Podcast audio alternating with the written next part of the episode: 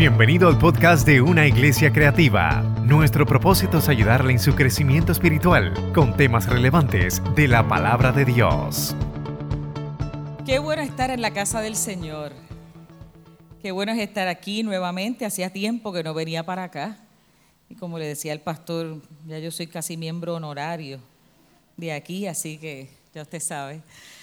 Me gozo de estar en medio vuestro. Traigo saludos de nuestra iglesia, Primera de Corintios 13, defensores de la fe en el pueblo de Cataño, eh, de nuestro pastor también, de mi esposo.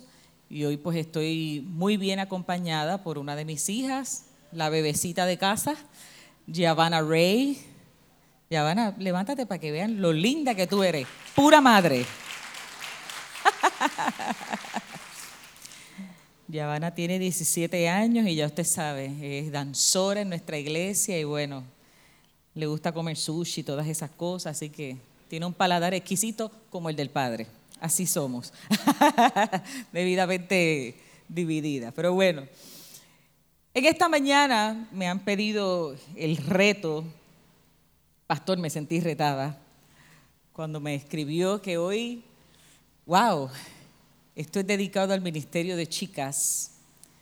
Y créame que en este tiempo, como madre de dos hijas, y en un tiempo tan convulso socialmente como el que estamos viviendo y tan confuso, créame que es bien importante hablar con mucha claridad sobre estas diferencias, sobre qué es el ministerio de los chicos y chicas. Hay una generación que se está levantando, que necesita ciertamente saber quiénes son para poder entonces representar al reino en esta tierra. Por eso es que el ataque está mayormente hacia nuestra identidad. Se está atacando lo que ustedes son varones, lo que ustedes son chicas.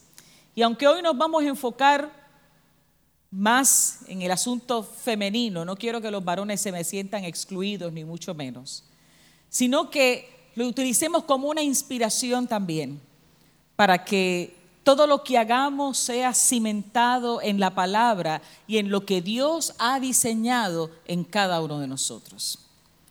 Y quiero ir al libro de Esther, capítulo 4, verso del 13 al 16, como inspiración a lo que vamos a hablar en esta mañana.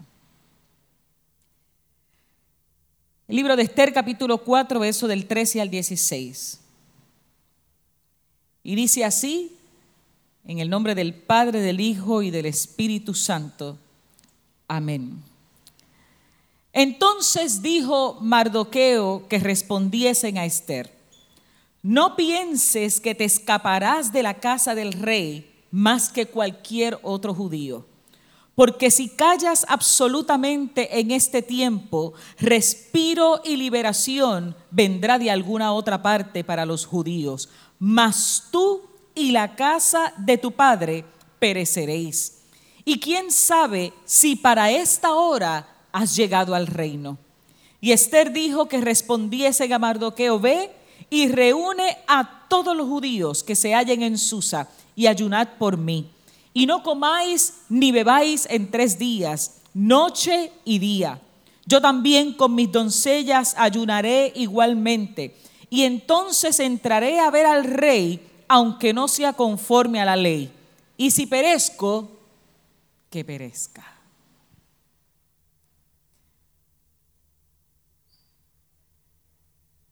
Desde que comenzó este año, llevamos ya unos cuantos meses, años difíciles, pero desde que comenzó este año se ha declarado un estado de emergencia relacionado específicamente a la violencia o la llamada violencia contra la mujer. Una movida de aparente positividad pero su parcialidad lamentablemente no atiende la necesidad generalizada de trabajar con la violencia desde todos sus ángulos. Esto es una visión en donde la mujer es víctima y el hombre es un agresor. La mujer muere por ser mujer, pero el hombre muere por drogas o porque está en situaciones de peligro porque él es arriesgado. Y así son los hombres. Se envían mensajes contradictorios sobre lo que es una mujer. Dicen que lo que es ser hombre o ser mujer es un constructo social Pero si un hombre alega sentirse mujer y se construye los senos, se cambia, se corta sus órganos genitales, entonces se celebra su feminidad. Se habla contra la violencia femenina. Pero si una mujer habla de forma contraria a la narrativa popular, se justifica la violencia en contra de esa mujer diciéndole, se lo buscó. Se habla de empoderamiento femenino, pero cada vez más se aplaude el poderío femenino por el tamaño de sus pechos, de su trasero y de cómo lo mueve al compás de la música. El feminismo de este tiempo es vocal en cuanto a los supuestos derechos de la mujer, pero es silente cuando un hombre que dice sentirse mujer muele a golpes a una mujer en una competencia de la MMA, como pasó en estos días, o le quita la oportunidad de alcanzar metas deportivas y académicas. Y a esto se le llama progreso e inclusión. Hablamos de liberación femenina pero no protestamos contra la música que nos cosifica. Peor aún, pagamos por ella y enriquecemos a quienes que lo producen. Vivimos en un tiempo donde unas mujeres se celebran por los múltiples abortos que se han hecho. Son valientes, son celebradas culturalmente. Pero una mujer llegó al Tribunal Supremo después de haber criado seis hijos una carrera extraordinaria y esta mujer fue demonizada por su visión conservadora. Padres, madres, jóvenes, chicas que estamos aquí, estamos en un tiempo donde es bien difícil ser mujer, porque está siendo confuso el mensaje que se nos está enviando. Cada día se quiere transformar lo que es la mentalidad del hombre, lo que es la mentalidad de la mujer. Y como les dije al principio, el ataque frontal está siendo en contra de nuestra identidad, de aquello que es nuestro fundamento, de aquella que es la base sobre la cual nosotros construimos lo que es ser un hombre y lo que es ser una mujer. Y en esta mañana yo no vengo a hablarle de quién friega, quién barre, quién arregla el carro, quién, mire, yo no vengo a hablarles de eso. Estoy hablando de unos principios fundamentales de cuidado, de seguridad, de apreciar lo que yo soy como hombre y como mujer. De que cuando tú te mires en un espejo, reconozcas quién tú eres y que no tengas una confusión en tu cabeza de que yo no sé quién yo soy. Yo estoy atrapado en un cuerpo que no es el mío. No, en esta mañana yo quiero que tú entiendas que lo que tú eres es perfecto porque Dios lo hizo así.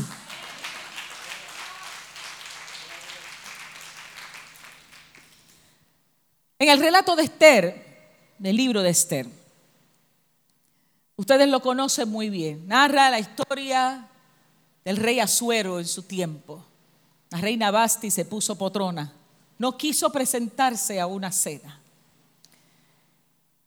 Y él buscó sus consejeros y le dijeron, ¿sabes qué? Tú necesitas una nueva reina porque el problema es que si tú no pones a esta en su sitio, el resto de la población, las mujeres se van a poner bravas.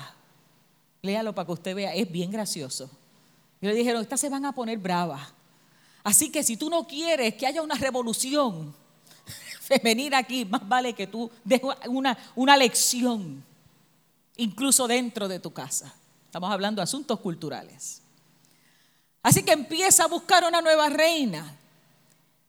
Vamos a buscar doncellas. Y entre esas estaba Esther, que había sido adoptada, criada por su primo Mardoqueo.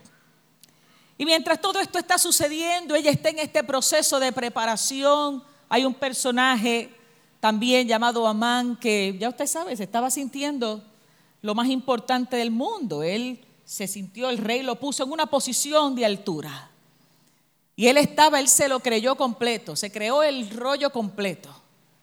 Ah, si el rey está confiando en mí, pues entonces yo soy lo más grande de este universo. Así que se le subieron los humos a este hombre. Se puso rebelde, se puso difícil.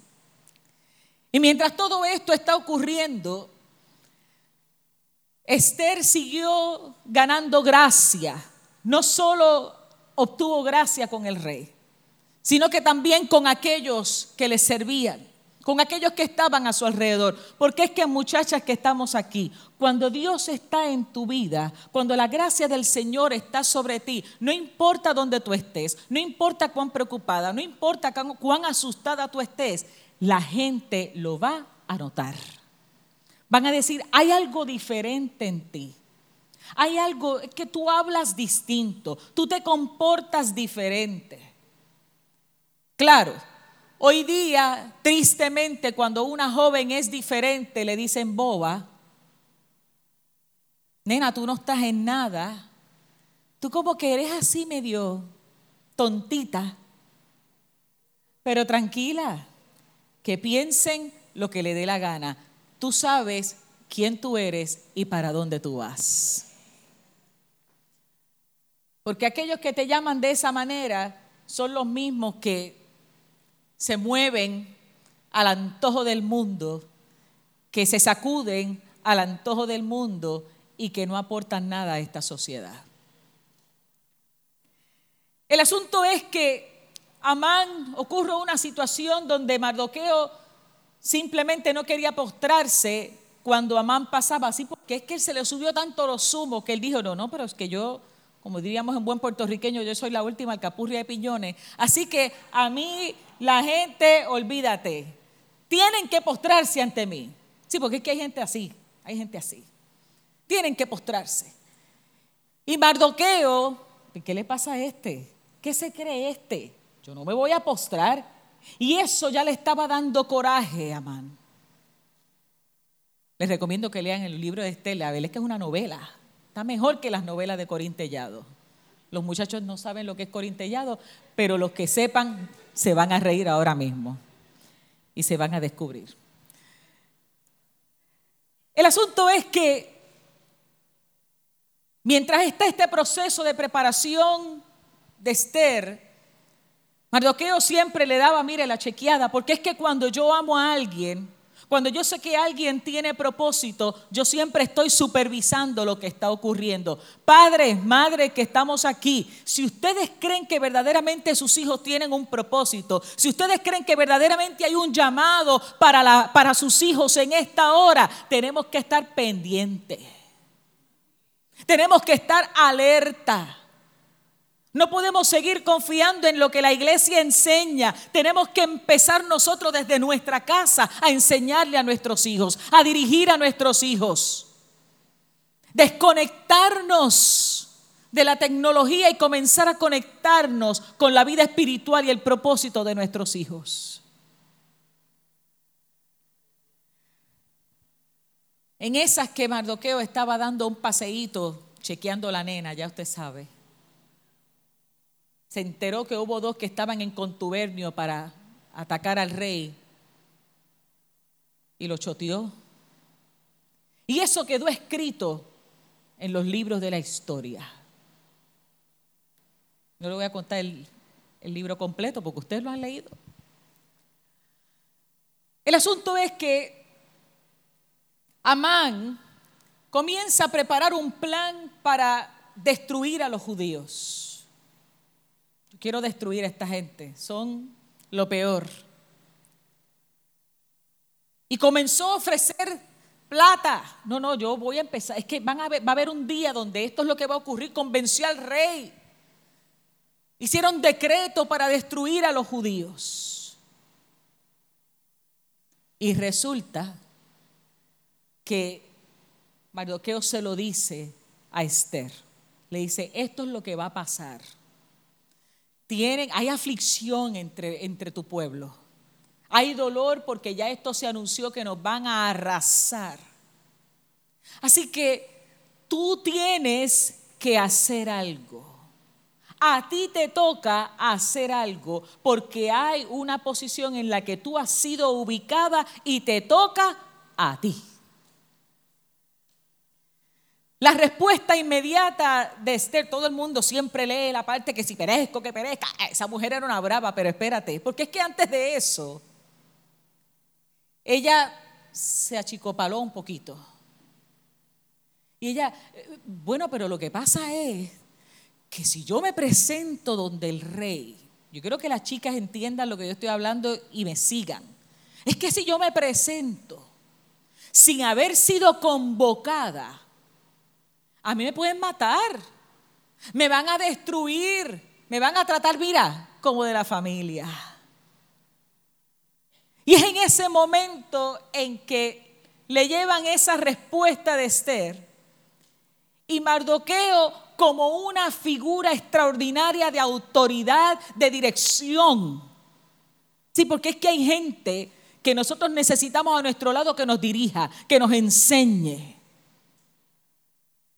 Como una figura que sabía que aunque ella quizás no estaba consciente, pero él sí sabía lo que ella era capaz de hacer. Le dijo, negra, te voy a decir una cosa. Dios siempre va a cumplir, estoy parafraseando. El propósito de Dios siempre se va a cumplir. El pueblo va a ser liberado por cualquiera, pero los tuyos, tú y los tuyos, no te lo voy a garantizar. En otras palabras, no te creas que te vas a librar de este asunto. No te creas que te vas a librar tú del problema. Esta llovizna te va a caer a ti. Además, para este tiempo quizás es que el Señor te trajo a este lugar. Volvemos, un recordatorio de propósito. Fíjese que él no le pasó la mano y le dijo, bendito mamá, es verdad, esto está, esto está complicadito. Yo creo que debemos, tú sabes, dar un paso hacia atrás y ver qué es lo que ocurre. No. Le dijo, tienes que hacer algo, no te creas que te vas a librar, no te creas que toda esta ola que viene no te va a tocar a ti. Por eso es que la iglesia está tan vocal en este tiempo, porque nosotros pensamos que no nos va a caer y hace rato estamos mojándonos el aguacero. Pero como tenemos sombrilla, pensamos que no hay lluvia. Y ella dijo, ¿sabes qué? Ok. Y empezó su proceso de preparación.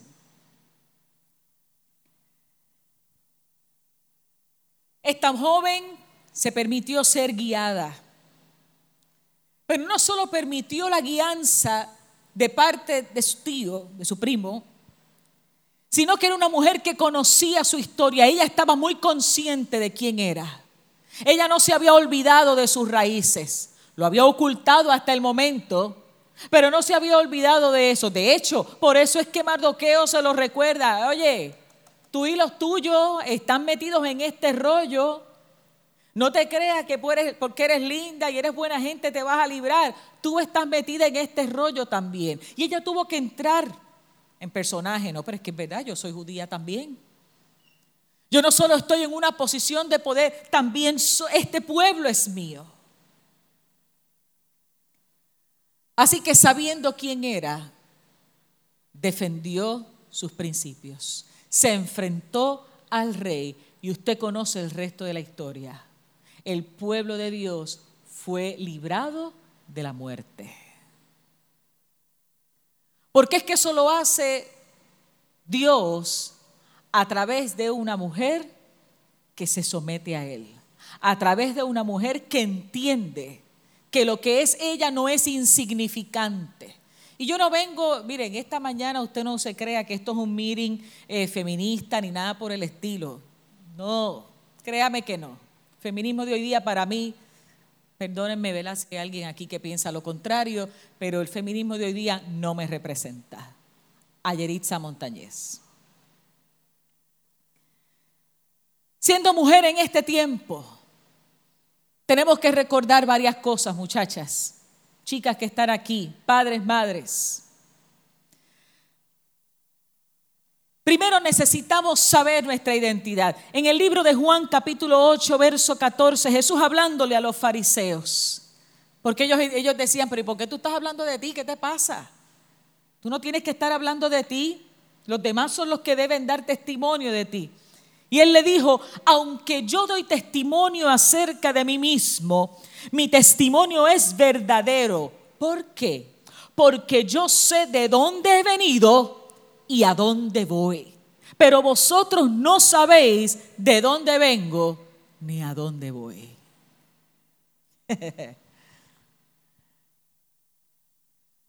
Él le estaba diciendo a esta gente, ustedes pueden decir lo que les dé la gana, yo estoy seguro. Lo que yo soy no es solamente lo que yo estoy representando en este momento, es la historia que yo he traído. Es mi nacimiento, es mi trayectoria. Es el fundamento de mi vida. Esto que yo soy, esta actualidad, también está matizada por, por, aquella, por aquel propósito que yo voy a seguir. ¿Hacia dónde yo voy? Conozco mi pasado, vivo mi presente, pero también sé cuál es mi futuro. ¿Y qué problema tenemos hoy día? Jóvenes, familias que están aquí, que no sabemos qué es lo que queremos. Nos parecemos más a los influencers que a Dios. Nos parecemos más a los Kardashian de la vida de lo que nos parecemos a nosotros mismos. Nos comparamos constantemente con cómo se ve aquella, cómo se ve el otro, qué tiene aquel, qué tiene el otro.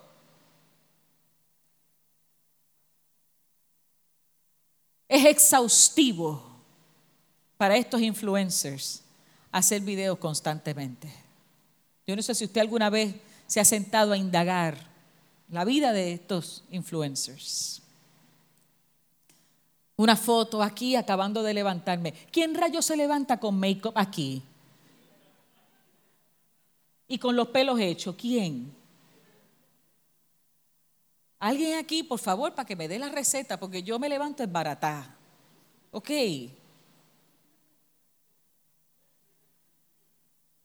Aquí tomándome el jugo, temprano en la mañana. ¿Qué te pasa? ¿Y quién te preparó el jugo? ¿Tú me entiendes? Aquí haciendo ejercicio, no está sudado, no hay sudor. Ese maquillaje está exacto, ese pelo está exacto. Las tenis están limpias y ha corrido 10 millas. Y el problema es que nuestra juventud se cree ese cuento. Se lo creen. El otro día mi hermana compartió, nos compartió un mensaje que ponía a unas cuantas actrices que ya son pasadas de los 50. Y decía, esto se llama envejecer con, y la palabra dignidad estaba tachada y decía, esto se llama envejecer con presupuesto.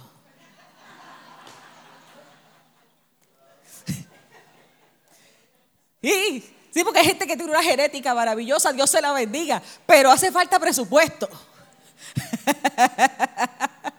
Créame que sí, es que esto hay que darle mantenimiento. Miren, levantar estos cantos, ponerse al día, esto, esto cuesta. Cuesta, mi gente, cuesta. Oiga, no es chiste. No es chiste. Y eso es lo que nuestra juventud sigue creyendo como una realidad. Esa es la forma de hacerlo. Se siguen inventando cuánto género hay. Y mientras más género se inventa, con más yo me identifico, porque es que tenemos una generación que está sedienta, está hambrienta por buscar un lugar al cual pertenecer. Y si no tengo una comunidad, si no tengo un lugar, por lo menos me identifico con un género. Y me siento especial, me siento diferente. Me siento escogido para representar algo. Usted me está siguiendo. Así que nosotras tenemos, mi gente, chicas que están aquí, tú necesitas saber quién tú eres. Conoce tu historia. No, Yerisa, a mí me lastimaron, a mí me ofendieron, a mí me han abusado, a mí me han engañado. Tú no sabes todas las pocas vergüenzas que yo he hecho. Tranquila, en esta mañana hay libertad para ti. Hay sanidad para ti. Porque es que Dios no te va a seguir juzgando por los errores del pasado o por el daño que otro te haya hecho. Dios es un Dios que restaura, que te levanta, que te lleva a lo que es tu diseño original de bendición.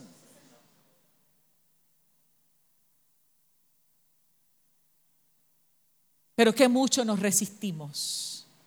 Porque es que cuando yo reconozco quién yo soy, eso también viene con una carga. Eso también viene con responsabilidad. Mientras tanto soy víctima. Este es el tiempo de las víctimas. Todo el mundo es víctima. Ustedes conocen el concepto de la interseccionalidad. ¿Lo han escuchado? ¿Hay alguien que lo ha escuchado aquí? Interseccionalidad. Ay, Dios mío.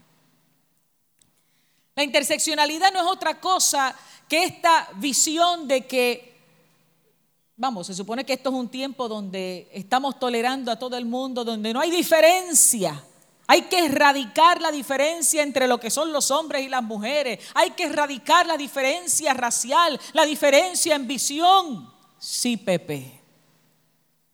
Y en este mismo tiempo recrudece un concepto como la interseccionalidad. Donde si estamos en un escenario hablando el pastor y yo, yo creo que usted sepa, pastor, que si estamos en un círculo hablando sobre la identidad, yo tengo más poder que usted, porque soy negra, porque soy mujer y porque pues, porque sí.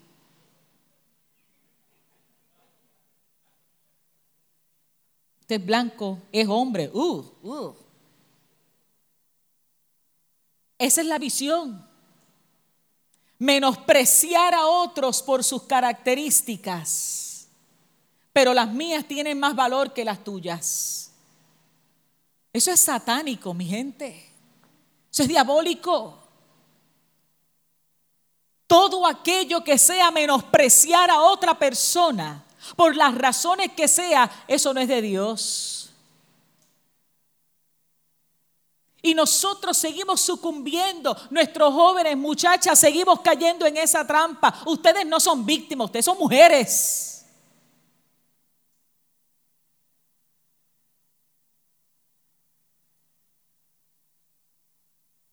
Y yo sé que este no es el discurso popular. No lo es.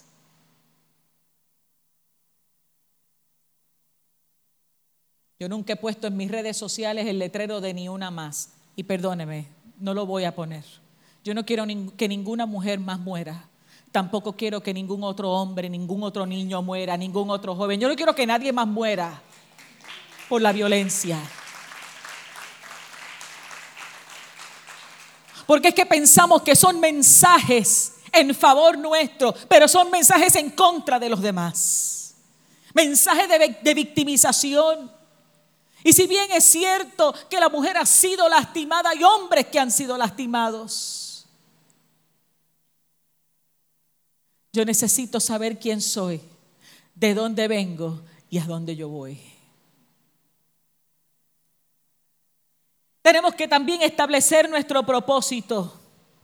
Juan capítulo 15, verso 16 dice, no me elegisteis vosotros a mí, sino que yo os elegí a vosotros y os he puesto para que vayáis y llevéis fruto y vuestro fruto permanezca, para que todo lo que pidiereis al Padre en mi nombre, Él os lo dé.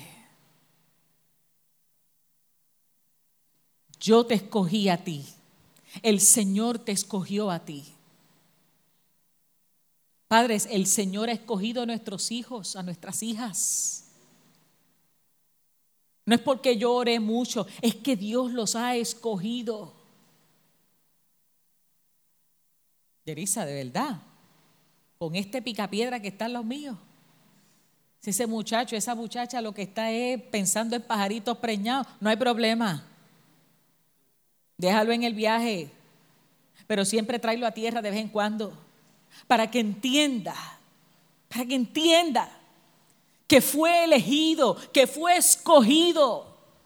Pero no solo fui escogido porque sí, no, has sido puesto para que vayas y lleves fruto. Hay algo de lo que yo tengo que llenar a mi generación. A estos jóvenes, a nuestros hijos, tenemos que llenarlos de algo, porque es que yo no puedo rendir fruto si no tengo algo por dentro. La palabra dice que por los frutos seremos conocidos, por nuestros frutos. Y si yo tengo algo dentro de mí, eso se va a manifestar. Ay, que estos muchachas de hoy día, para, Dios mío, para estimularlas a orar es un problema, pero está bien, ora. Ora tú, dale tú, enséñale tú, da testimonio tú. Es que pretendemos que les salga por osmosis. Y eso no va a pasar, mi gente. Eso tiene que venir con nosotros, con la repetición, con el testimonio que nosotros le damos. Porque si no le damos testimonio, pues yo voy a hacer exactamente lo que tú haces, nada. Y dice que no solo es para llevar fruto, sino para que ese fruto sea permanente. Que no sea algo temporero. Que no sea algo de, pues, ay, qué chévere, esto estuvo bonito y ya está. Tiene que ser algo permanente. Porque de esa manera lo que pidamos al Padre será suplido. Esto no es ahora para que usted entre en un trueque con Dios. Ah, pues si yo me porto bien, pues entonces Dios me va a dar lo que yo quiero. Sí, porque es que tenemos un negocio malo. Malo. Ah, pues de eso que se trata. Ah, pues voy a portarme bien, no voy a tirar la piedra, ni velar al guardia, no voy a hacer nada malo, yo voy a ser la mejor chica del mundo. Nena, no se trata de eso. Se trata de un aprendizaje de todos los días. Se trata de que tú entiendas que a lo mejor hoy yo te pregunto, bueno, ¿y cuál es tu propósito? Me vas a decir, ay, yo no sé, yo no sé. Porque es que no hay un solo propósito para ti.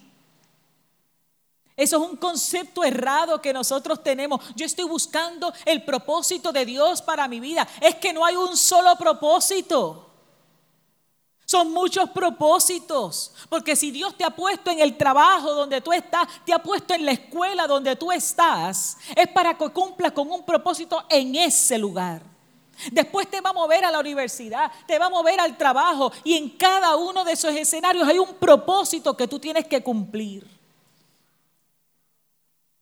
Pero nuestra juventud anda complicada, pensando que, pues yo creo que el propósito mío es pastorear. Ay, pero es que yo como que no sé. Entonces están toda la vida dando para adelante y para atrás porque piensan que para lo único que van a ser bueno es para ese futuro lejano que les está esperando. No, el propósito está aquí, está aquí ahora, al frente tuyo y necesitas empezar a cumplirlo. Tu propósito es hacer el bien, es servir, es ayudar, es cambiar la mentalidad, es ser como el salmón, ir en contra de la corriente.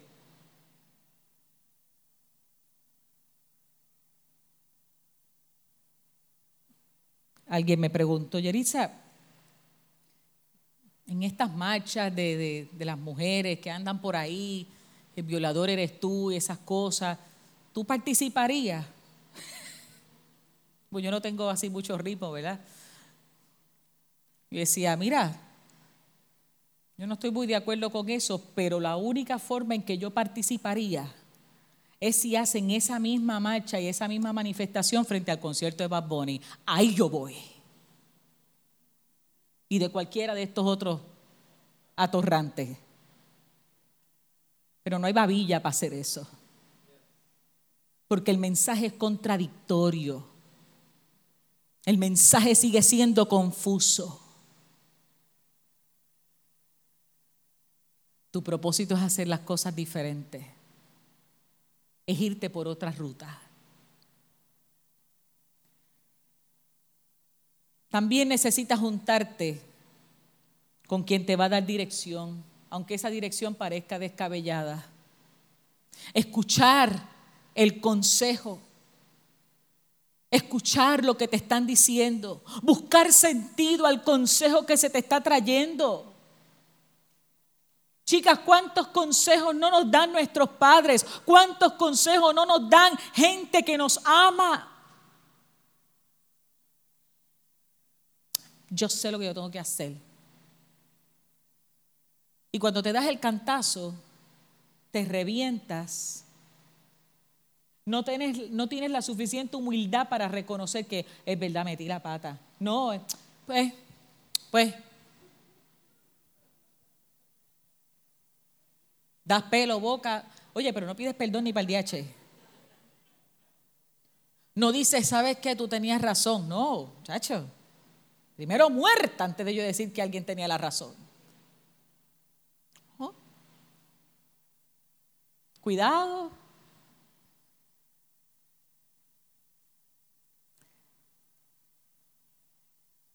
Júntate y escucha a quien te da dirección. Especialmente cuando esa dirección no te gusta. Cuando es como que, cuando te dé coraje la dirección que te dé, chacho, ahí es que tú vas a escuchar con más fuerza. Porque la dirección que es cómoda, que tú dices, ay, sí, eso está bueno, vamos para allá. Vamos a tirarnos de pecho. Mm, cuidado. Está muy cómoda con esa dirección. Está muy fácil. Pero cuando tú sabes, tú sientes que como que te aprieta aquí en el estómago Uy, que yo como que no quiero. Mm, es bien charro. Ah. Escúchalo. Escucha, pregunta. Pregunta. Porque quizás hay algo que esa experiencia te quiere enseñar a ti. Hay que empezar a aprender por cabeza ajena. Hay demasiadas cabezas reventadas por ahí. No, yo aprendo, yo, yo, aquí nadie aprende por cabeza ajena. Lo siento mucho por ti, por eso es que estás achichonado. Sí, entonces Dios tiene que estar haciendo cirugías cerebrales.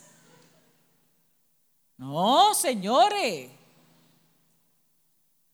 No, yo no quiero que me estén haciendo cirugías cerebrales porque yo no tengo el cerebro suficiente para aprender por la experiencia de los demás.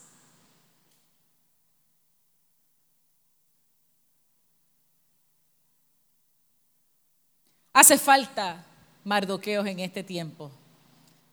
Padres, madres que estamos aquí, hace falta ser mardoqueos de este tiempo.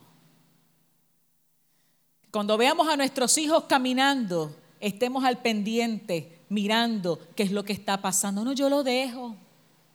Como decía yo ayer en una actividad de matrimonios en la que estaba, a veces nosotros los padres nos sentimos cómodos y felices porque el nene no molesta, la nena no molesta, está todo el día en el cuarto. Y como no molesta, pues se porta bien. ¿Qué te crees tú?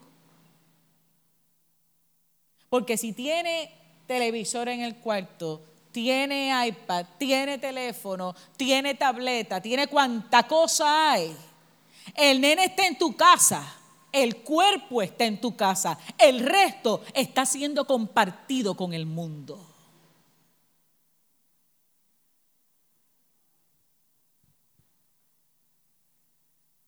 Y yo sé que esto no trae mucho gloria a Dios y amén. No se preocupe. Pero es que si estamos hablando de ser mentores de nuestros hijos, específicamente de nuestras hijas, tenemos que empezar a ponernos también en una posición incómoda nosotros como padres. No podemos incomodarlos a ellos y nosotros estar como si nada. No, tenemos que estar incómodos, estar pendientes, estar alerta, tener la perse. Estar perseado.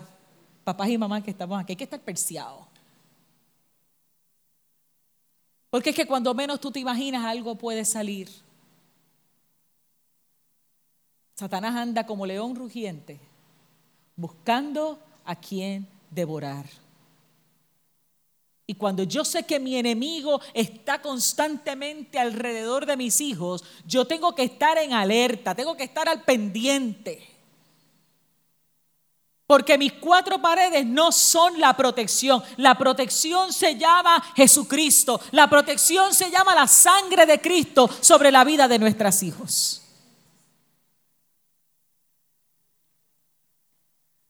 Por lo tanto, en este tiempo necesitamos hombres y mujeres dispuestos a enseñar, a inspirar.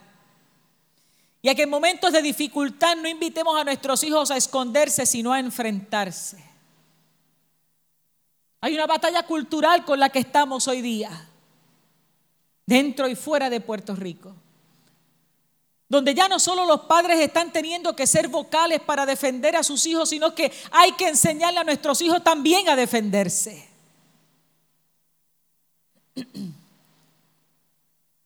A que aquello que están viendo que es inadecuado lo digan. Se expresen, esto no es bueno para mí, yo no estoy de acuerdo con esto. Le decía a mi esposo los otros días, Dios mío, hace años atrás se le decía a los hijos, no se lleven teléfono para la escuela. Hoy día hay que decir que se lo lleven. Porque es que uno no sabe qué los maestros van a decir en la clase. O qué les van a enseñar y los nenes necesitan evidenciarlo. Necesitamos mardoqueos en este tiempo que estén supervisando. nuestras jóvenes, muchachas, Necesitamos entender que nosotras somos mucho más que un cuerpo bonito, que un cuerpo escultural, que un rostro bonito. Usted arréglese, peínese, póngase lo que usted quiera, pero tú eres mucho más que eso. No te sigas comparando con el mundo. No te sigas comparando con aquella que hace ahí, que hace lo otro. Ay, es que ella ha tenido como que muchos novios. Yo quisiera ser así porque yo, ya yo a esta edad no he tenido ni uno. Mami, te tengo una mala noticia. Bueno, te tengo una noticia, no es mala, es una noticia. Porque si ella ha cambiado tanto y tanto y tanto y tanto y tanto y tanto y tanto y tanto y tanto y tanto y tanto y tanto, de la que tiene problema es ella. Tiene un problema de selectividad. Lo que escoge es ahorria.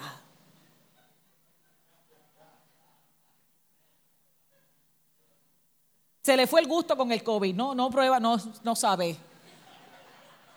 Tiene un COVID emocional y romántico. Se le fue. Dice, pero ¿y cómo ella está con ese? Pues porque le dio, le dio. Tú sabes.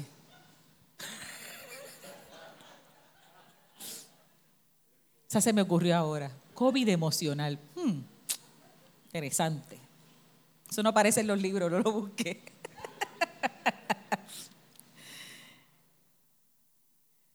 Queremos que las chicas, los chicos se levanten. Padres, madres que estamos aquí, necesitamos empezar a ser modelos para nuestros hijos. Hay que ser modelos de integridad, modelos de respeto, modelos de cuidado, modelos de buenas decisiones. Pero si nosotros somos los primeros que estamos al garete, somos los primeros que andamos de flor en flor, somos los primeros violentos, los primeros que nos maltratamos, no estamos construyendo adecuadamente en la vida de nuestros hijos. ¿Cuántos padres que están aquí tienen hijas? ¿Cuántos papás aquí tienen hijas? Hombres, ¿tú sabes que el primer amor de la vida de tus hijas eres tú? Tú eres el papizongo de su vida, el hombre de su vida. Puede venir cualquier tráfala, pero tú eres el hombre de su vida.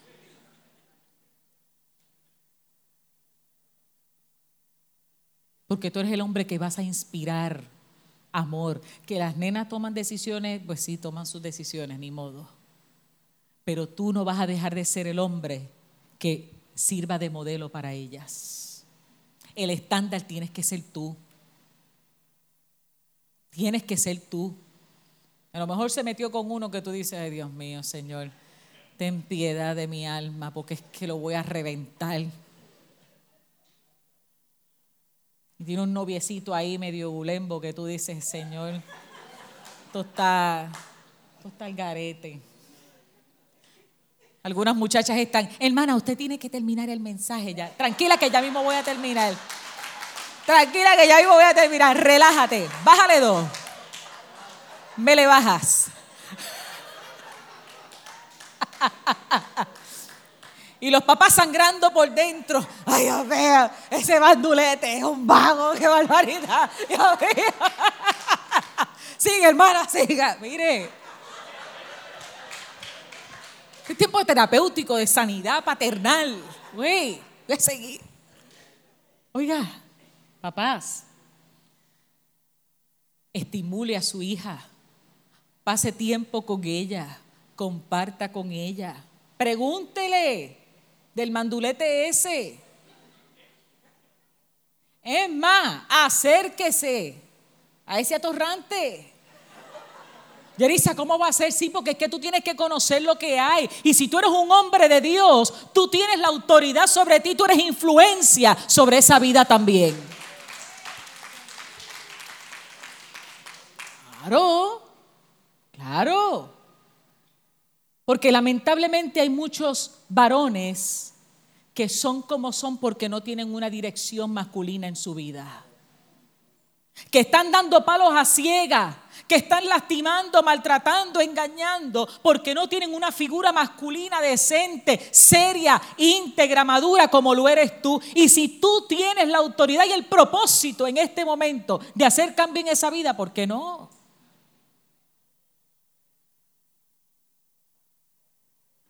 Así estamos pendientes. Dicen que el ojo del amo engorda al caballo.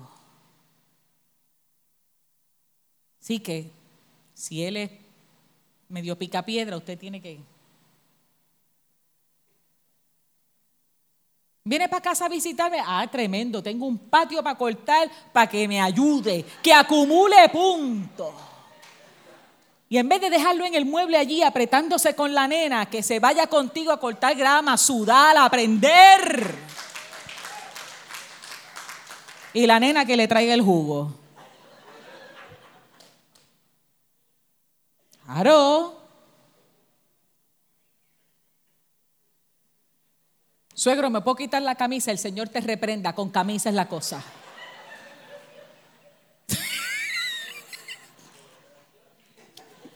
Camisa el único espechugado soy yo y bueno, eso es otro tema para otro día. Finalmente,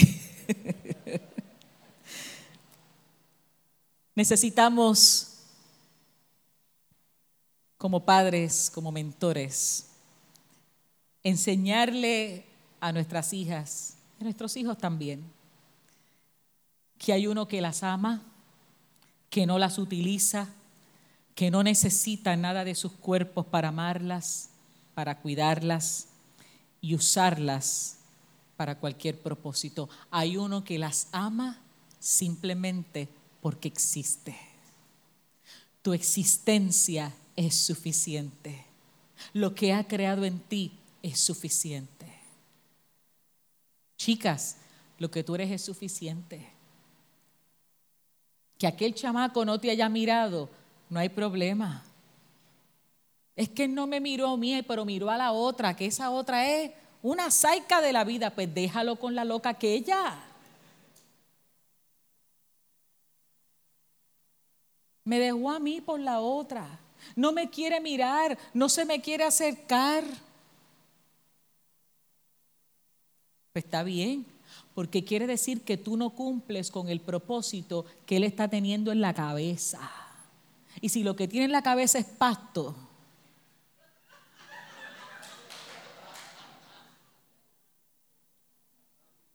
déjalo con su pastizal, no te metas ahí, mija.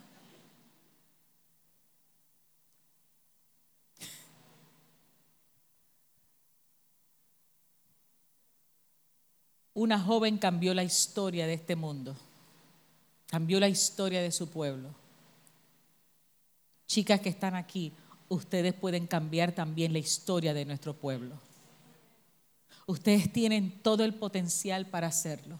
Tienen la capacidad para cambiar la vida de alguien, para transformar la vida de alguien. Pero tienes que empezar a creértelo en el nombre de Jesús. Yo quiero que tú te lo creas. Y a mí me gustaría terminar pidiéndole a todas las chicas que están aquí que se pongan de pie. Todas que se pongan de pie. ¿Vamos a ver?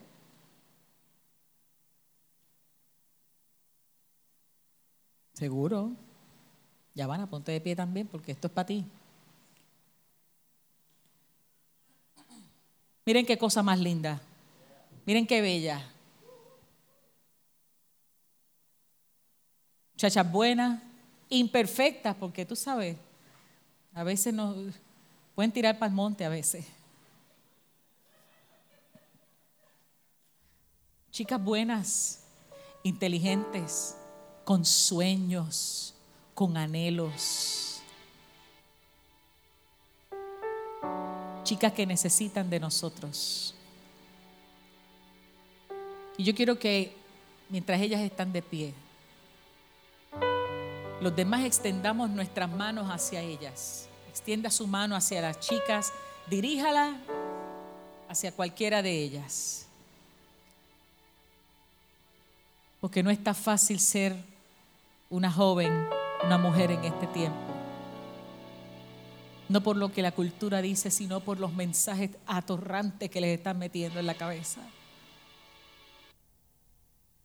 Necesitamos que el Señor cubra a nuestras chicas. En el nombre de Jesús. Son nuestras hijas. Son nuestras primas, nuestras hermanas. Sus cuerpos son dadores de vida. Son una vasija hermosa que el Señor preparó, que diseñó para que esta, este mundo se llenara. Es que hay propósito hermoso en ellas.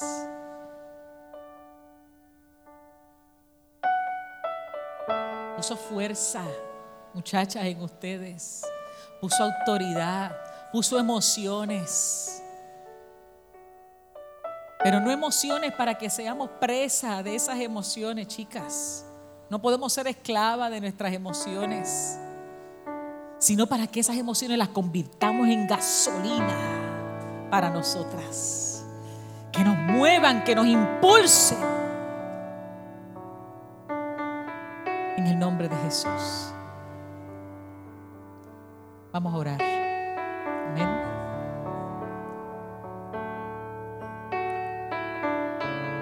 Padre, en el nombre de Jesús. En esta mañana yo te presento a cada joven que está de pie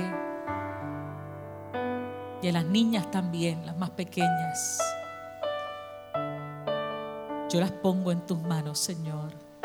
Como padres, como hermanos de esta casa, yo te pido que, así como extendemos nuestras manos hacia ellas, Dios, que tú las extiendas también tú las cubras de una manera especial. Señor, qué tiempo tan duro, qué tiempo tan confuso han venido a vivir nuestras chicas. Un tiempo donde hay tantos pensamientos contrarios, tantas cosas atractivas, pero que no alimentan su ser. Yo te pido, mi Dios, en esta hora que tú las toques que tú quites cualquier resentimiento, que tú quites cualquier tristeza, que tú quites cualquier complejo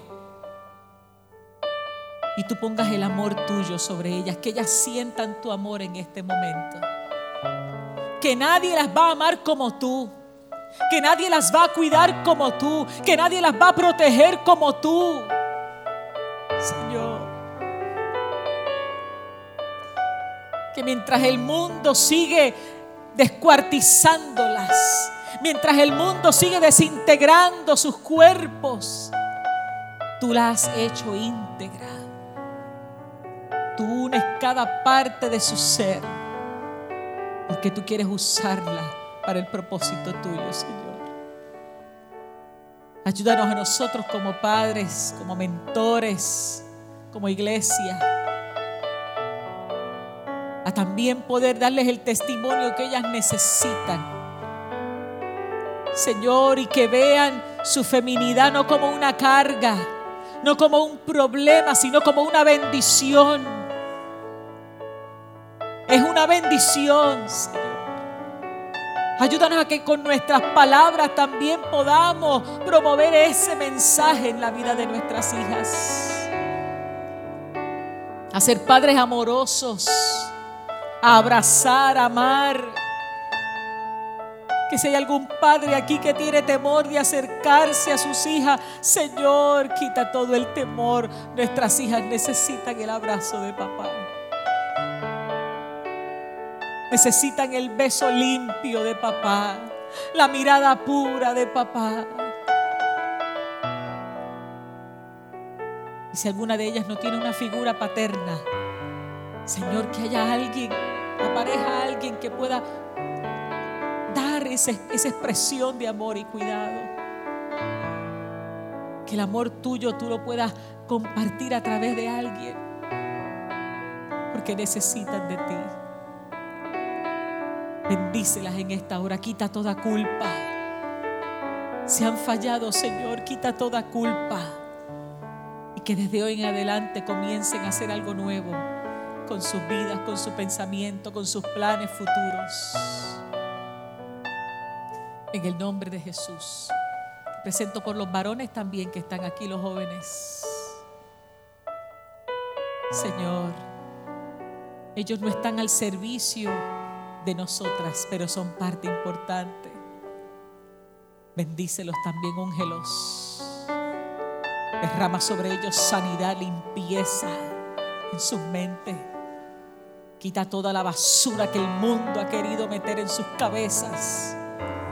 Y ayúdanos a nosotros también como padres, Señor, a no seguir siendo facilitadores de lo que entra en la mente de nuestros hijos. Señor, y que todo esto que hemos compartido no se quede aquí, sino que cuando salgamos de este lugar, comencemos a aplicarlo, sea permanente en la vida de nuestros hijos. En el nombre de Jesús, te doy gracias por estas cosas. Amén y amén. Los padres que estén al lado de, de sus chicas, denle un abrazo ahí, un apretón. ¿Ok?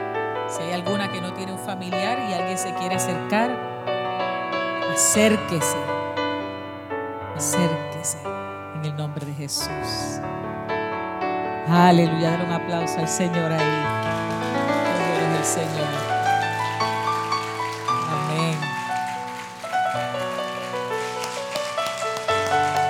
Gracias por este tiempo, gracias por la bendición que me han dado de estar aquí con ustedes. Los bendigo en el nombre de Jesús y espero que nos volvamos a ver pronto. Dios me los bendiga. Gracias por escuchar nuestro podcast. Para conectarse con nosotros, siga nuestra página web, unaiglesiacreativa.com o en Facebook, Una Iglesia Creativa, donde hay un lugar para cada miembro de su familia.